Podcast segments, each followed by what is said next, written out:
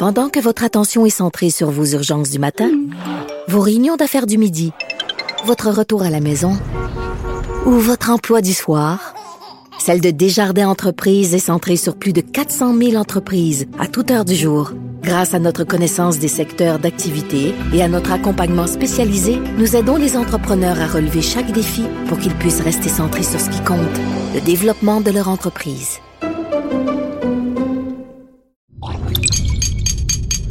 Cube Radio.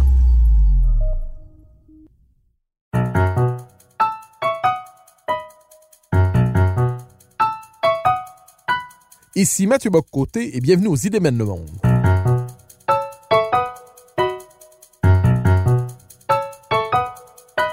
À travers le regard des intellectuels québécois et européens, nous chercherons à comprendre les grands débats qui façonnent notre époque.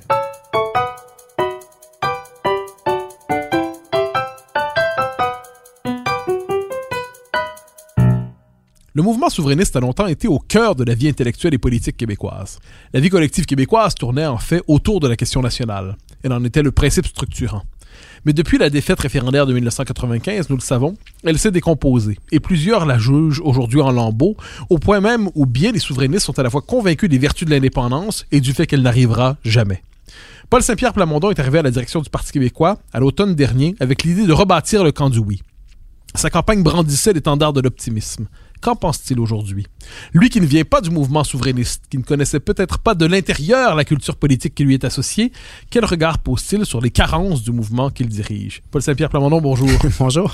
Alors, question... Ce, ce sera léger comme Oui, entretien? mais ce sera très léger. Alors, je- mais ce sera léger, mais ce sera, ce sera- ce sera l'avantage d'être inactuel, hein, c'est-à-dire on parle de la question nationale et de l'indépendance.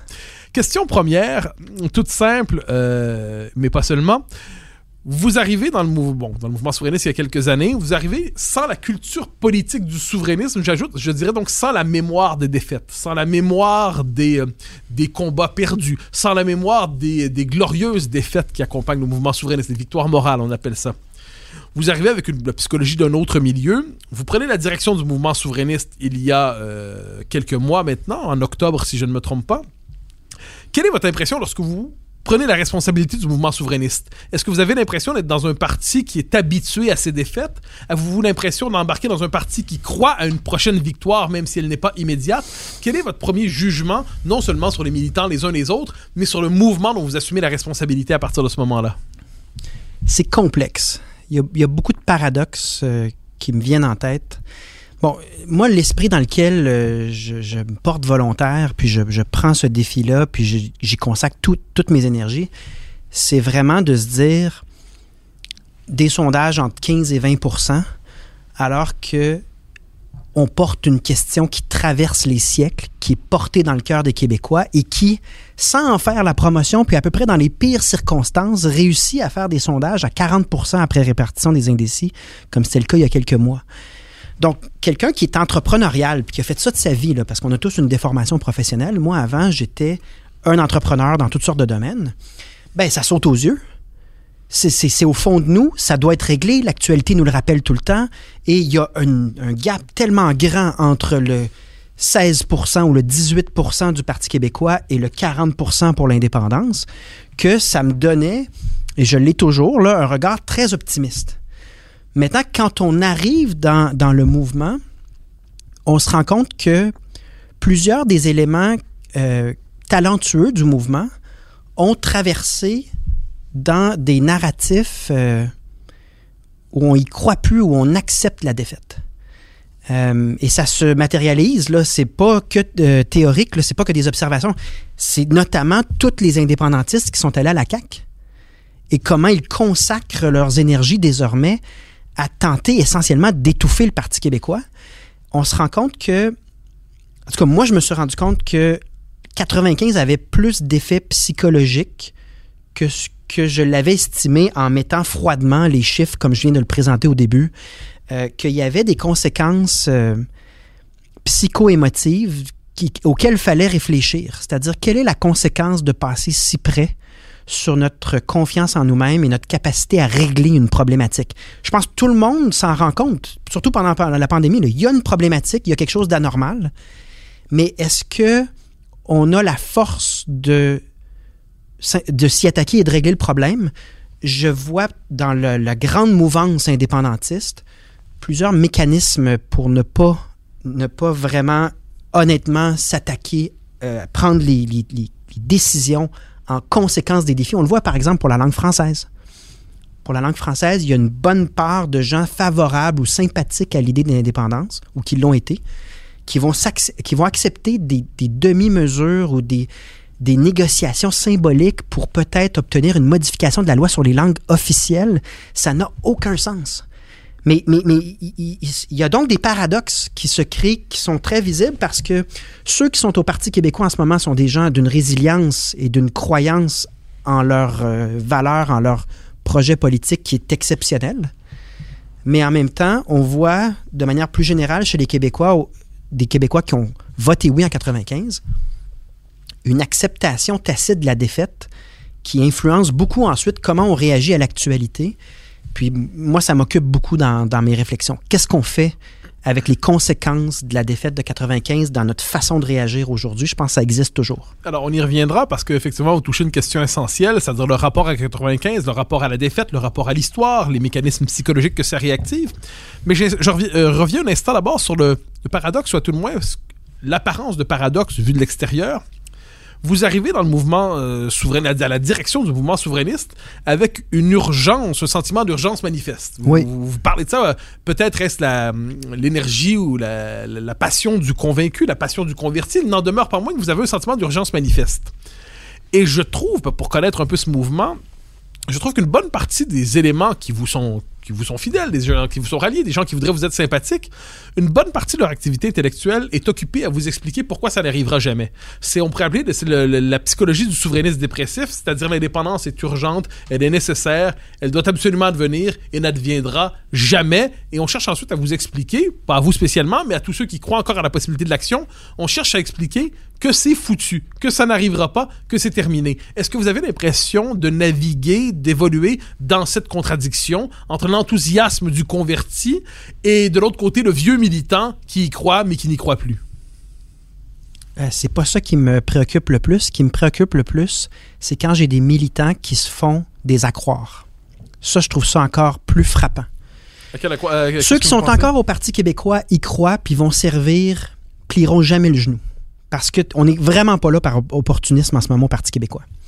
Ce qui est vraiment troublant, c'est euh, des discours où on se contenterait de mesures cosmétiques, d'avancées qui n'en sont pas.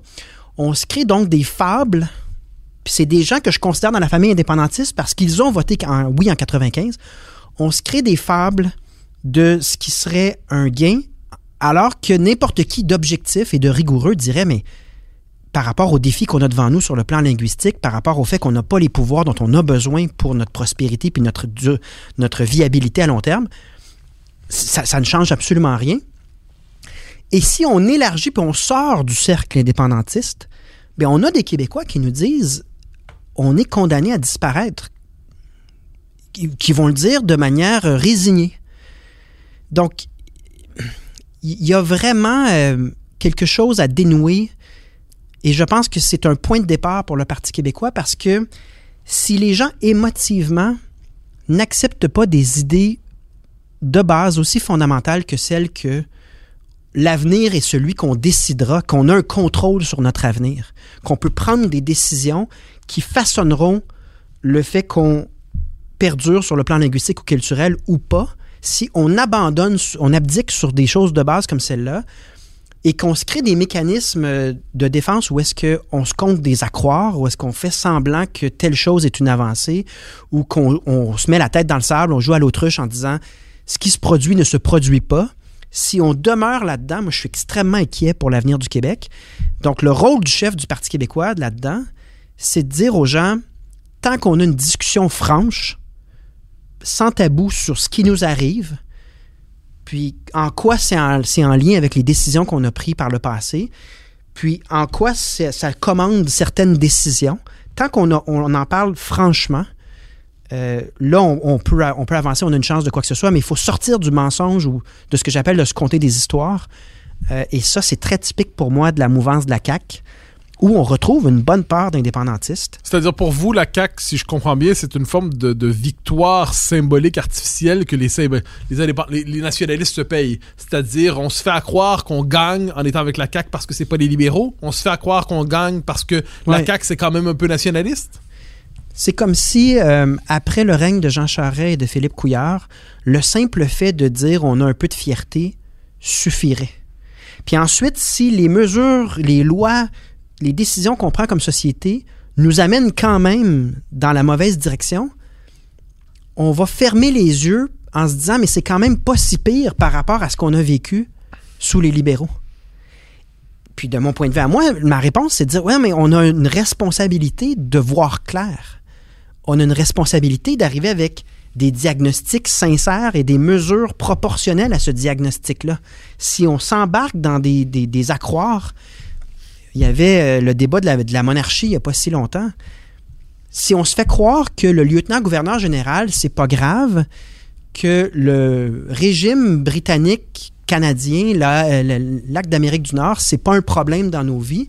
Et si surtout on se dit, ben, on pourrait peut-être changer le nom, garder les mêmes institutions, garder les mêmes problèmes, mais juste changer le nom, ce serait moins pénible. Ça, ce serait une victoire pour le Québec. Si on embarque dans ce genre de discours-là, à mon avis, on, c'est très déprimant. C'est très dangereux aussi pour euh, l'avenir du français au Québec parce que les chiffres sont très clairs. Alors, vous revenez euh, à plusieurs reprises, je, m'en réjouis, à la question du français au Québec. La coalition Avenir Québec, qui est au pouvoir en ce moment, qui n'est pas le Parti libéral, qui a des éléments valables, je pense à Simon Jolin Barrette, la coalition Avenir Québec, donc, dit on va agir sur la langue. Alors là, il y a plusieurs variables, plusieurs déterminants sur la question linguistique. Il y a la question de l'immigration, les, seuils d'immigration que la, la, CAQ a décidé d'endosser les seuils d'immigration du Parti libéral. Il y a la question de la loi 101, il y a la question de, la, langue de l'État, il y a la question, on l'a vu apparemment, la, modification de la loi fédérale sur les langues officielles. Ça fait à quelques reprises que vous évoquez la, la question linguistique, la question identitaire, on pourrait parler plus largement. De quel y a-t-il un décalage selon vous entre le sentiment qu'ont les Québécois qu'il y a une urgence en la matière, urgence linguistique, urgence identitaire, et ensuite la réaction politique euh, attendue de la CAQ d'une manière ou de l'autre, et peut-être même d'autres éléments du mouvement souverainiste officiel. Mais c'est pour ça que j'insiste sur Dawson. Dawson, pour moi, c'est un diagnostic qui est très clair. Il n'y a pas de place en cégep francophone, puis on crée 1000 places en cégep anglophone à même des fonds publics qu'on injecte d'urgence. On est déjà dans une dynamique d'anglicisation de la région de Montréal. On l'accélère. Ce que la CAC offre, c'est des déclarations d'amour ponctuelles pour la langue française. C'est très cosmétique. Mais quand on arrive, on dit, OK, mais si c'est ça votre intention, agissez en conséquence. Bien là, il y a ce décalage-là entre la réalité et le message, mais d'une certaine manière, ben, il y a le facteur pandémie aussi. Là, je pense que les gens, euh, tant qu'on ne sera pas sorti de la pandémie, leur, leur temps, leur énergie pour remettre en question est peut-être indisponible. Ça, il faut en tenir compte quand même. Mais nous, on s'adresse à la CAQ en disant, mais si tel est votre sentiment pour la langue française, donnez-nous quelque chose de cohérent, agissons. Et c'est là que ce, double discours a lieu et euh, je vois plusieurs gens qui ont voté oui euh, adhérer en se disant, ben au moins aujourd'hui, on me dit que la langue française est importante, alors que sous Philippe Couillard et sous Jean Charest, il euh, fallait quasiment en avoir honte, donc j'ai une forme de gain. Mais je pense que c'est sous-estimer la, trajectoire dans laquelle est, on est engagé. Donc, je comprends bien, Yann, chez vous, une critique, appelons ça d'un nationalisme compensatoire, d'un nationalisme cosmétique, mais je vous transforme un instant en psychologue politique. Pensez comme ça. On peut supposer, à tout le moins je le suppose, je le confesse, que François Legault est un authentique patriote québécois. C'est un authentique national. Il veut que le Québec aille mieux. Il veut que le Québec se porte mieux. Il veut que le Québec, euh, à la question, voulez-vous que le Québec devienne souverain, il dit, ben, les Québécois sont pas rendus là. Il dit pas non, il dit, on peut supposer que François Legault souhaite que le Québec demeure français. On peut supposer que François Legault est conscient de la dynamique de l'immigration euh, massive qui fait en sorte que on a eu la, West Islandisation de Laval, que tout Montréal est finalement une extension politique du West Island aujourd'hui. À partir de votre expérience de la vie politique, vous êtes à l'intérieur de cet univers-là désormais. Vous regardez les acteurs de l'intérieur. Comment expliquez-vous qu'un homme comme François Legault et que tant de nationalistes québécois, aujourd'hui, qui partagent probablement une bonne partie de vos constats, n'aillent pas plus loin ensuite dans les gestes qui pourraient suivre? J'hésite euh, parce que euh, je connais pas les dynamiques internes de la coalition Avenir Québec, mais je suis toujours surpris euh, quand je regarde un peu qui sont nos interlocuteurs de voir à quel point il y a parmi ce parti politique-là des gens qui sont tellement libéraux que toute discussion sur les thématiques qu'on vient de soulever doivent être extrêmement pénibles pour eux. Et je vois des indépendantistes qui, il y a deux, trois ans, travaillaient sur les 50 questions plus un pour accéder à l'indépendance. Et je, me, je, peux juste présumer des dynamiques internes de ce parti-là et des, des incohérences que ce mariage impossible-là, euh, auquel ça, ça peut donner lieu. Mais l'autre facteur aussi, c'est peut-être simplement qu'ils ont des, ils ont des sondeurs ou ils ont euh, une lecture de l'opinion publique où le simple fait de dire quelque chose de gentil une fois de temps en temps sur la fierté québécoise, l'identité québécoise ou la langue suffit à se maintenir dans les sondages. C'est peut-être aussi utilitariste que ça. Ben, ben si, si, les Québécois euh, ont eux-mêmes depuis 95 perdu un peu le, le, le, le courage. Il faut être, faut être très franc, puis il faut être très valeureux pour dire je prends de front mon déclin linguistique et culturel et j'en fais quelque chose. C'est pas facile comme discussion, parce que ça nous replonge tout le temps en 95. Moi, je l'ai vécu à 18 ans. Euh, j'en ai parlé avec ma, mon épouse qui, elle, était mineure, mais son père là, lui avait promis de la réveiller quand la victoire aurait lieu, puis qu'ils brandiraient leur drapeau dans la rue. Ça réveille des souvenirs qui sont difficile. Donc, euh, peut-être la lecture de la CAQ, juste pour terminer, c'est de dire les Québécois sont dans une latence par rapport à ces questions-là, et bien qu'on constate un déclin de nos intérêts économiques, culturels et linguistiques, ce qui les contente, c'est une fois de temps en temps de faire un message, une opération de relations publiques qui euh, rappelle que, tu sais, au fond, on aime, on aime le français. Puis le rôle du Parti québécois, de mon point de vue, c'est de rappeler que tant que l'indépendance ne sera pas faite, ces questions-là sont hautement problématiques. Et à court terme, c'est de tenter de faire bouger le gouvernement de manière moindre, la moindrement cohérente. En disant, mais si c'est ça vos aspirations, puis c'est ça vos, votre intention, bien, dans tel ou tel dossier, soyez un peu cohérent, conséquent, et donnez une chance à la viabilité de la culture québécoise et du français à moyen et long terme. Puis malheureusement, à date, pas par manque d'effort, mais j'ai pas réussi. Deux questions qui sont, euh, mais qui, sont liées, vous vous le verrez. Vous évoquez 95 à la manière d'une forme de traumatisme refoulé, hein. c'est-à-dire euh, on a tellement souhaité, on a tellement voulu, on a tellement espéré, la défaite est venue, la défaite nous a cassé les reins en quelque sorte. Éric Bédard avait défendu cette thèse-là en parlant dans son livre euh, sur 95. Il avait évoqué l'idée de que c'est une forme de traumatisme refoulé de la politique québécoise contemporaine. Antoine Robitaille a déjà évoqué ça aussi.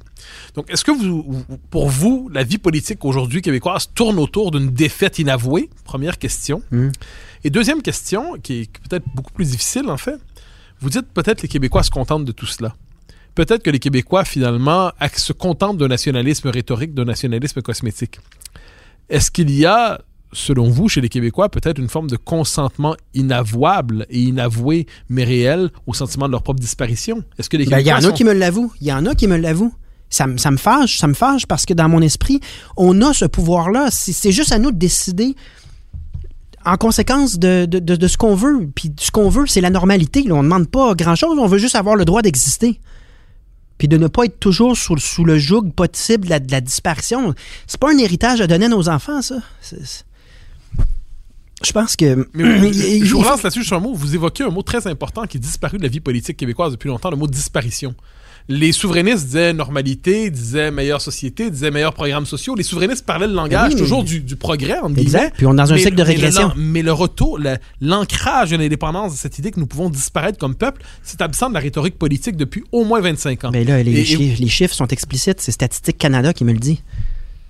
C'est des, chutes de 8, 9 points de pourcentage en seulement euh, un peu plus de 20 ans. C'est très, très, très rapide. Donc, moi, je, pense qu'il y a... Là, je vous dis ma lecture comme moi, je, le vis. Dans mon esprit à moi, il y a le traumatisme de 95. C'est vraiment crève-cœur. C'est pas facile de se le relever de, relever ça. C'est suivi du plan B de Jean Chrétien et de l'introduction de Jean Charest en politique. Ce sont des périodes de haute dévalorisation des Québécois et du fait culturel québécois, du fait français. Et euh, vient ensuite une espèce d'extension de ça, qui est le wokisme, qui est très récent, mais où toute euh, manifestation du nationalisme québécois est hautement suspect, voire l'objet d'accusations formelles.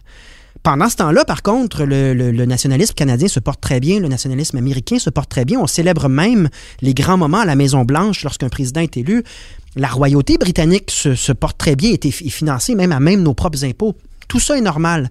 Mais le cycle 95, les, les 15 années un peu plus des, libéraux et plus récemment le wokisme, amène un mutisme et un, une espèce de des fois, je me demande si c'est de la honte euh, des gens qui ont à cœur le Québec et qui veulent que le Québec, un jour, après des siècles de, d'efforts pour euh, accéder à la normalité, finalement atterrisse, réussisse ce projet-là. Euh, et, tous mes efforts tournent autour de comment les gens qui aiment le Québec et comprennent l'importance pour le Québec de un jour devenir un pays, comment ces gens-là au moins pourraient commencer à relever la main. À dire, moi, je suis indépendantiste, je j'ai pas honte, puis ça va me faire plaisir de donner un peu de temps pour ça. Puis ça fait pas de moi... Euh, il y a eu tellement d'intimidation. L'expression Québec bashing, c'est ça. C'est une stratégie d'intimidation. Le plan B de Jean Chrétien, c'est une stratégie d'intimidation.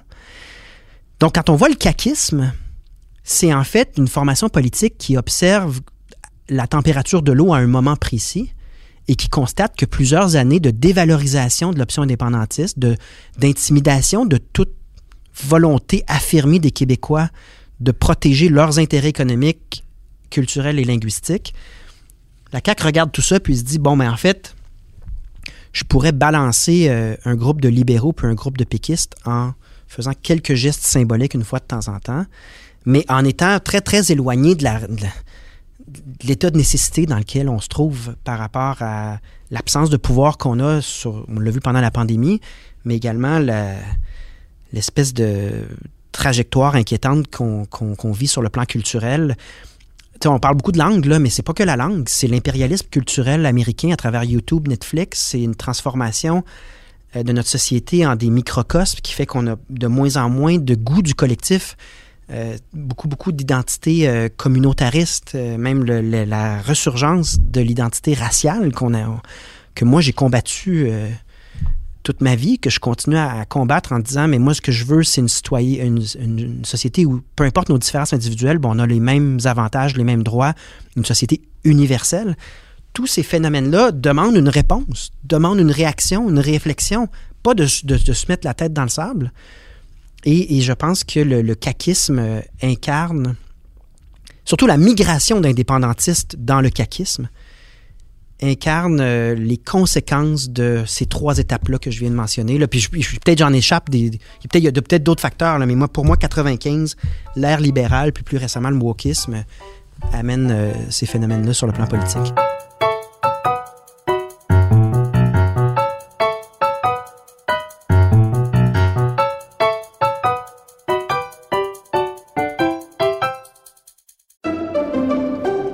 Votre attention est centrée sur vos urgences du matin, vos réunions d'affaires du midi, votre retour à la maison ou votre emploi du soir, celle de Desjardins Entreprises est centrée sur plus de 400 000 entreprises à toute heure du jour.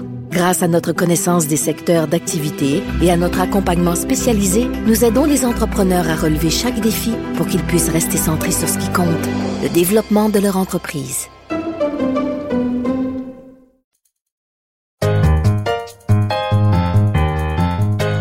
Certains vous répondront, la CAQ, après avoir tant reculé depuis 25 ans, la CAQ, c'est l'occasion d'un début de riposte. On l'a eu avec la laïcité. On l'a, il y a quand même une rupture de ton, il n'y a pas de doute, avec l'ère libérale. Il y a une rupture de ton, sans le moindre doute, avec cette espèce d'enthousiasme multiculturaliste, cet enthousiasme canadianiste Nul ne doute de la fidélité nationale et patriotique de François Legault. Est-ce que, un, cette rupture de ton, deux, la loi 21, trois, cette idée qu'on va faire quelque chose sur la langue, même si on attend toujours le moment, est-ce qu'on peut pas quand même prendre au sérieux ces Québécois qui disent, bon, c'est peut-être pas l'indépendance, mais dans les circonstances, c'est déjà, c'est pas seulement plus que rien, c'est déjà un pas dans la bonne direction, même si c'est pas deux pas, trois pas, quatre pas? Ben, je prends très au sérieux ces électeurs-là. Je les comprends, mais je leur réponds, on demeure quand même dans la culture du mensonge la culture du mensonge des libéraux, c'était euh, essentiellement de dire aux Québécois que euh, il y avait rien à faire, qu'il fallait supprimer la volonté des Québécois de s'autodéterminer, puis ils ont fait quelques efforts, ils ont fait quelques documents envoyés à Ottawa, ils se sont fait dire non, puis ils ont mis ça sur le tapis. Puis moi, je suis surpris parce que je m'attendais à ce que le caquisme frappe un peu plus fort dans les négociations avec Ottawa, c'est-à-dire que pour moi, euh, je prends très au sérieux l'électorat qui a suivi la CAQ dans le raisonnement que tu viens de faire. Mais ce que je trouve surprenant, c'est que lorsqu'ils se font dire non à date, ils sont surprenamment silencieux, surprenamment consentants à l'ordre juridique actuel, l'ordre juridique canadien, surprenamment passifs. Donc, ça crée vraiment un, gap immense entre ce qu'ils disent et ce qu'ils font. Euh, pour moi, c'est là que le Parti québécois doit prendre absolument une place.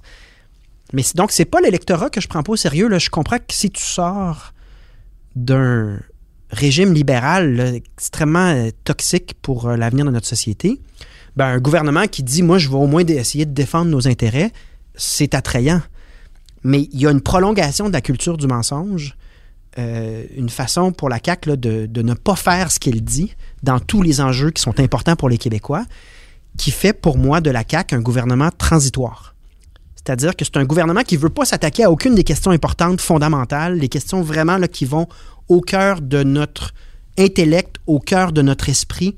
La CAQ ne veut pas aller là et agit plus ou moins. On regarde là, les champs d'action dans lesquels ils auraient pu euh, vraiment confirmer une affirmation du Québec. Ils veulent pas y aller. Puis on sent à l'interne aussi un déchirement autour de chacune des questions. Donc c'est un peu euh, être au neutre et je pense que ça fait de la CAQ un gouvernement qui est transitoire. Et tôt ou tard, les questions fondamentales, les vraies questions qui nous passionnent parce qu'elles traversent le Québec depuis des siècles, ces questions-là vont ressurgir et le débat portera là-dessus. C'est là que je vois un avenir pour le Parti québécois, parce qu'on incarne quelque chose qui existe intellectuellement et émotivement chez les Québécois depuis des siècles. Donc c'est légitime ce qu'on fait, il y a de la place pour ça. Et euh, j'attends, évidemment, on est en pandémie, là, ça change un peu le contexte, mais ce moment-là vient, ça viendra sans, faute. Alors nous y arrivons, mais posons, vous avez posé la question, je, m'en voudrais de ne pas y revenir, du wokisme. On en parle de plus en plus, la, gauche woke, une gauche religieuse américaine, une gauche intolérante. Euh, elle se manifeste dans les universités, mais pas exclusivement. Elle pèse dans l'espace public, elle crée un climat d'intimidation. Est-ce que vous croyez, ça c'est une question qui, qui m'obsède personnellement et je me permets de vous la poser, que chez une bonne partie des jeunes, appelons ça des jeunes élites, euh, pour moi le mot élite n'est pas péjoratif, donc euh, des, des gens qui se croient appelés à gouverner d'une manière ou de l'autre dans la société, qui ont un sentiment national présent, c'est-à-dire ils sont portés spontanément par un amour du Québec, ils, sont conscients de son histoire, de sa démographie, de sa réalité. Est-ce que chez une bonne partie de ces gens-là, qui sont dans des positions sociales appréciables souvent, le sentiment national n'est pas inhibé en partie, non seulement parce que vous avez évoqué jusqu'à présent la culture de la défaite, euh, la, la masse de les histoires, les, le règne libéral, bon, 95, mais aussi par cette intransigeance, cette intolérance idéologique du wokisme qui consiste aujourd'hui à assimiler au racisme, à l'extrême droite, toute manifestation de fierté, de nationalisme québécois. Mais c'est sûr que ça a eu lieu, mais l'espérance de vie de cette période-là est beaucoup plus courte. Vous croyez? Ah oui, j'en suis convaincu. Euh, Pourquoi tant d'optimisme? Un phénomène de retour de balancier. Euh, un phénomène aussi que j'observe. En fait, on peut prendre euh, le fait qu'il n'y a pas si longtemps, on, débattait, mais à titre de représentant de deux camps ennemis, ce serait fort, mais on. Mathieu Bock-Côté représente le conservatisme, mais je me suis toujours réclamé du progressisme. Je me souviens combien de débats animés on a eu ensemble.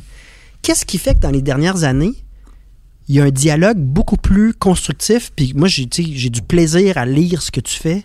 Ça me fait plaisir d'accepter si tu m'invites. Je pense que l'axe gauche-droite existe toujours, mais il est moins important que l'axe démocrate-autoritaire.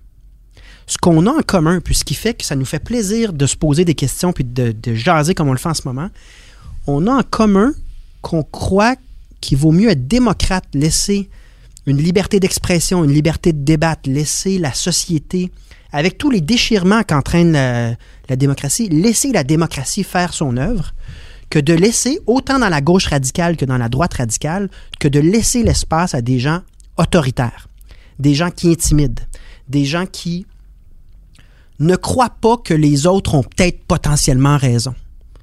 ça a rassemblé donc des gens qui, il y a dix ans, avaient peu de dialogue entre eux.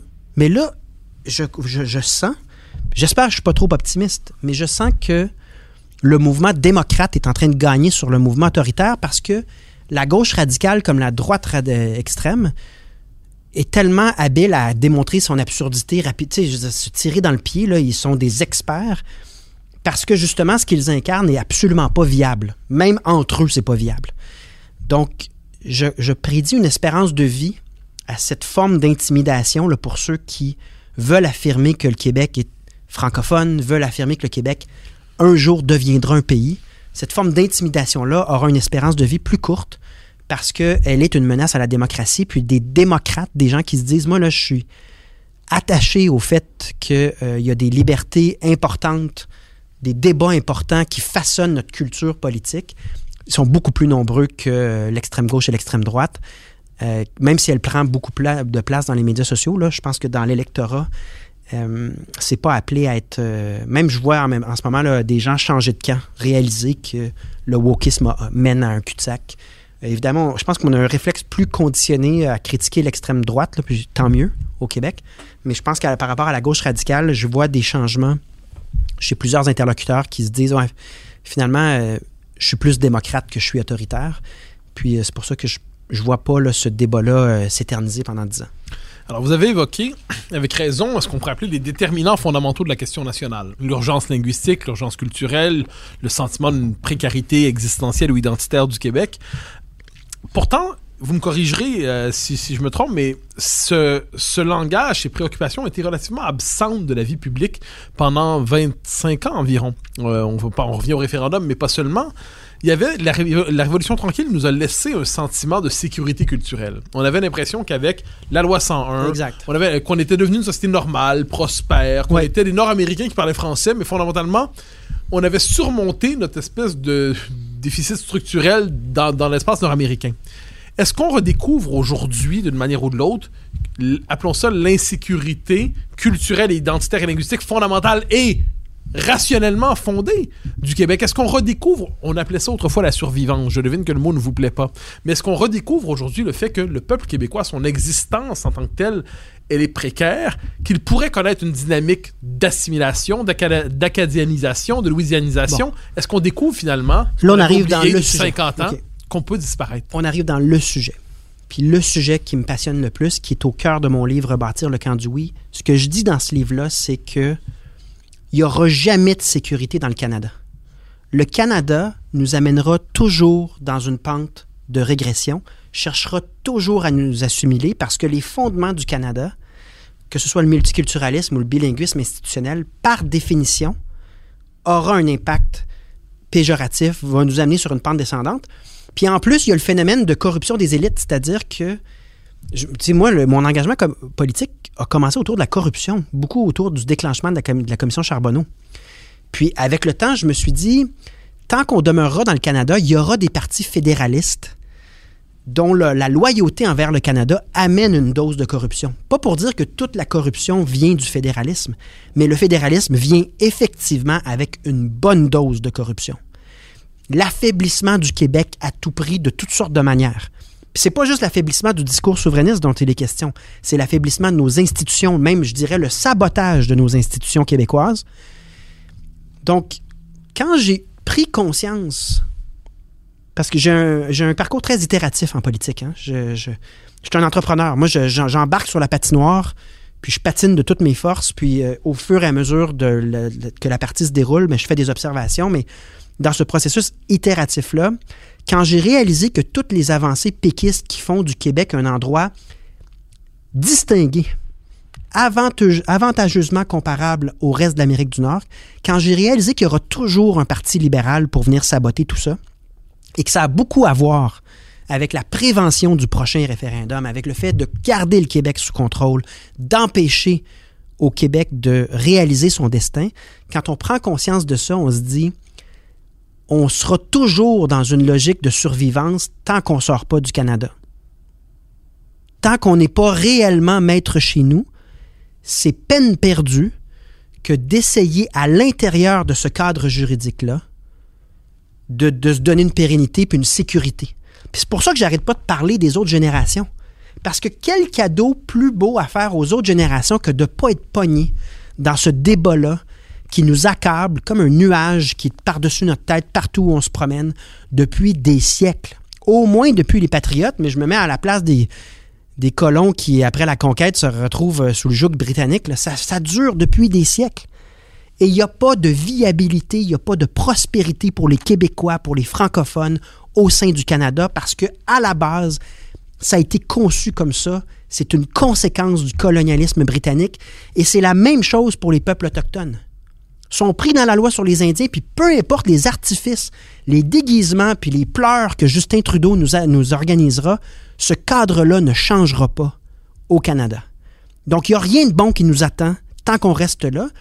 Et je reviens au double discours, au paradoxe c'est que la réaction de plusieurs Québécois, parce que ça prend énormément de courage de sortir de l'Empire britannique, la réaction de plusieurs Québécois, c'est de dire ben, peut-être qu'on pourrait.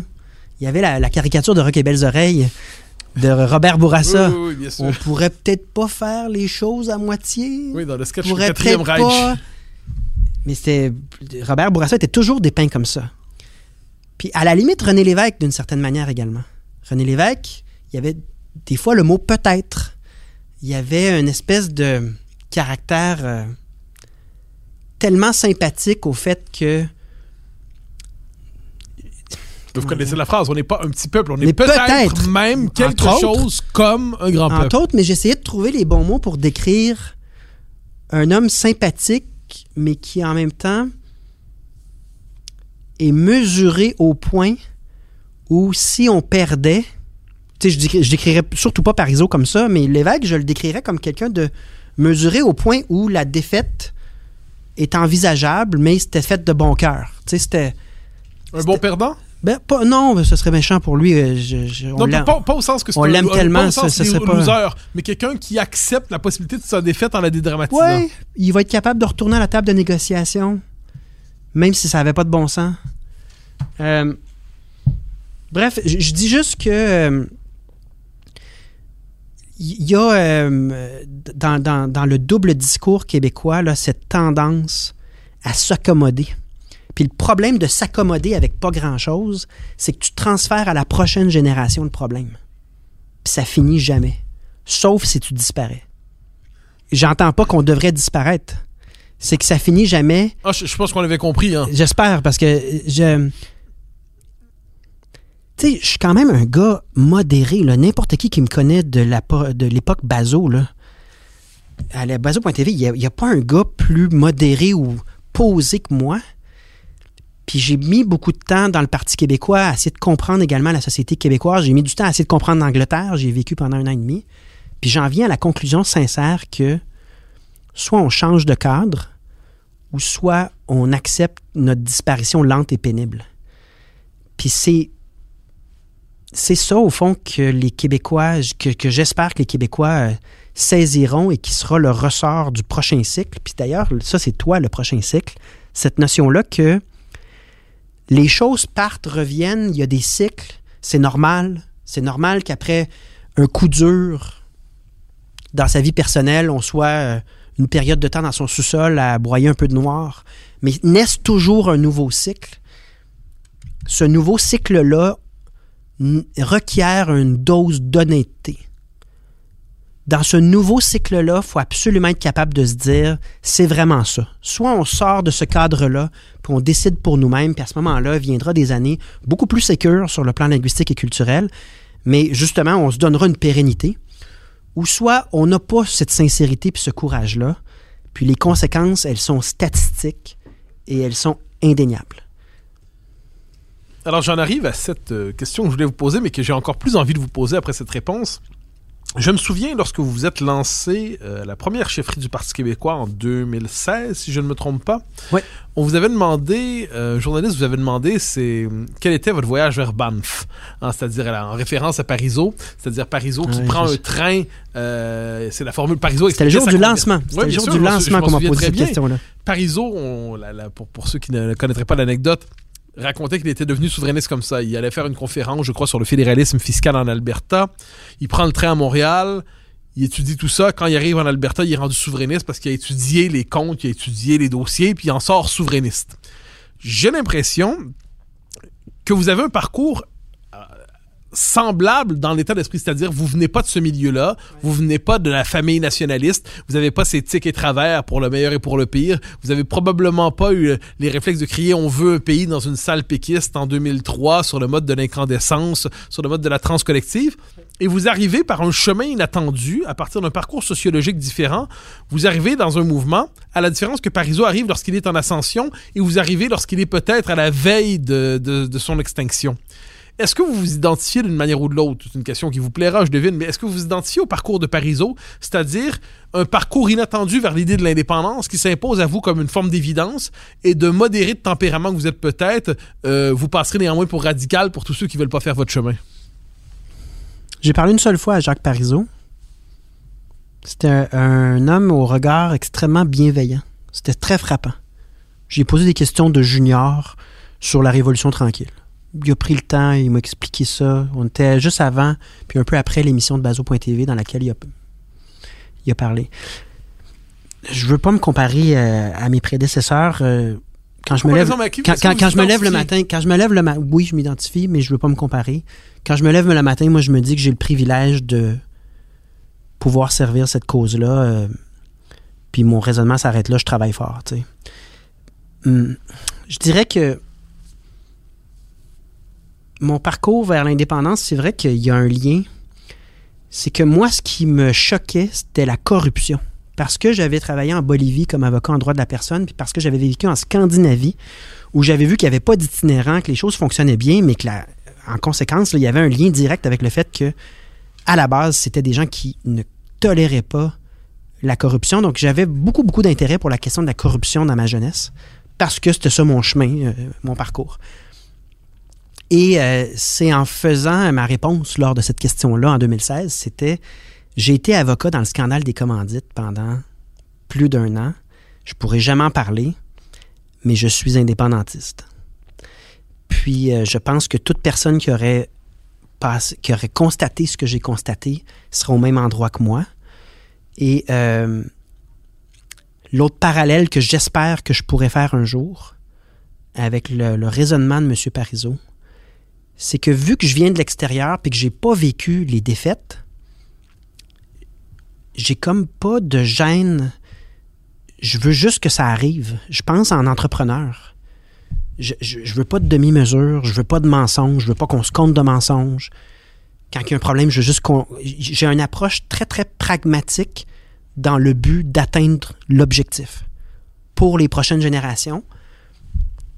Puis je le fais, je pense, sincèrement, sans de prétention, dans le sens que je. Il n'y a personne qui me donne de garantie, de la même manière que dans toutes les démarches politiques que j'ai faites à date, il n'y avait jamais de garantie. Mais tant qu'à être là, par exemple, on va arrêter de se compter des histoires. On va arrêter de se faire croire que des mesures cosmétiques, que des trucs de se mettre la tête dans le sable, que des discours comme quoi tout est perdu parce qu'on a perdu 95 puis que là, il n'y a plus rien à faire. Tout ça, j'en veux pas. Là. Tant qu'à être là puis à mettre toute ma quarantaine, probablement ma cinquantaine, je l'espère, sur cette question-là, pas de bullshit, s'il vous plaît. C'est ça l'enjeu. Est-ce qu'on a une quelconque pérennité, un droit d'exister? Est-ce qu'on a un droit à la normalité de sortir d'un cadre qui nous a fait souffrir et qui fait souffrir d'autres peuples? Est-ce qu'on a droit à ça?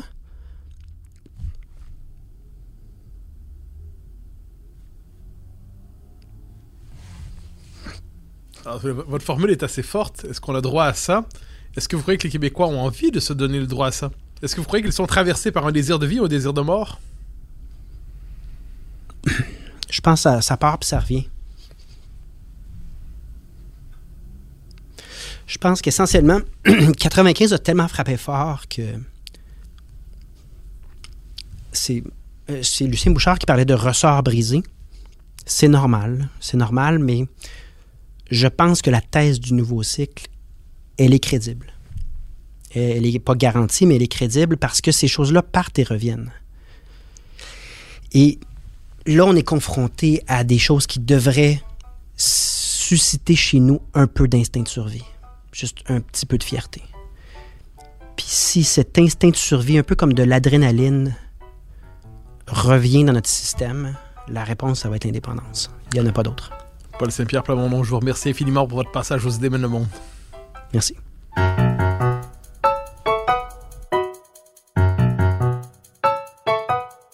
Chers auditeurs des idées mènent le monde, vous pouvez faire connaître le balado sur vos réseaux sociaux en partageant les épisodes que vous aimez. Cela nous donne à chaque fois un fier coup de main pour faire circuler les idées. Aussi, si vous écoutez sur une autre plateforme que Cube Radio, laissez-nous un commentaire. C'est encore une fois un geste qui nous permettra de faire connaître la série à un plus grand nombre. Merci à vous d'être à l'écoute. Vous pouvez me suivre sur Twitter et sur Facebook. Vous pouvez également lire mes chroniques chaque mardi, mercredi, jeudi et samedi dans le Journal de Montréal. Vous pouvez également m'écouter chaque semaine à la Joute et sur Cube Radio tous les jours à 10h à l'émission de Richard Martineau. Animation et recherche, Mathieu Bocoté. Réalisation, Anne-Sophie Carpentier. Une production Cube Radio.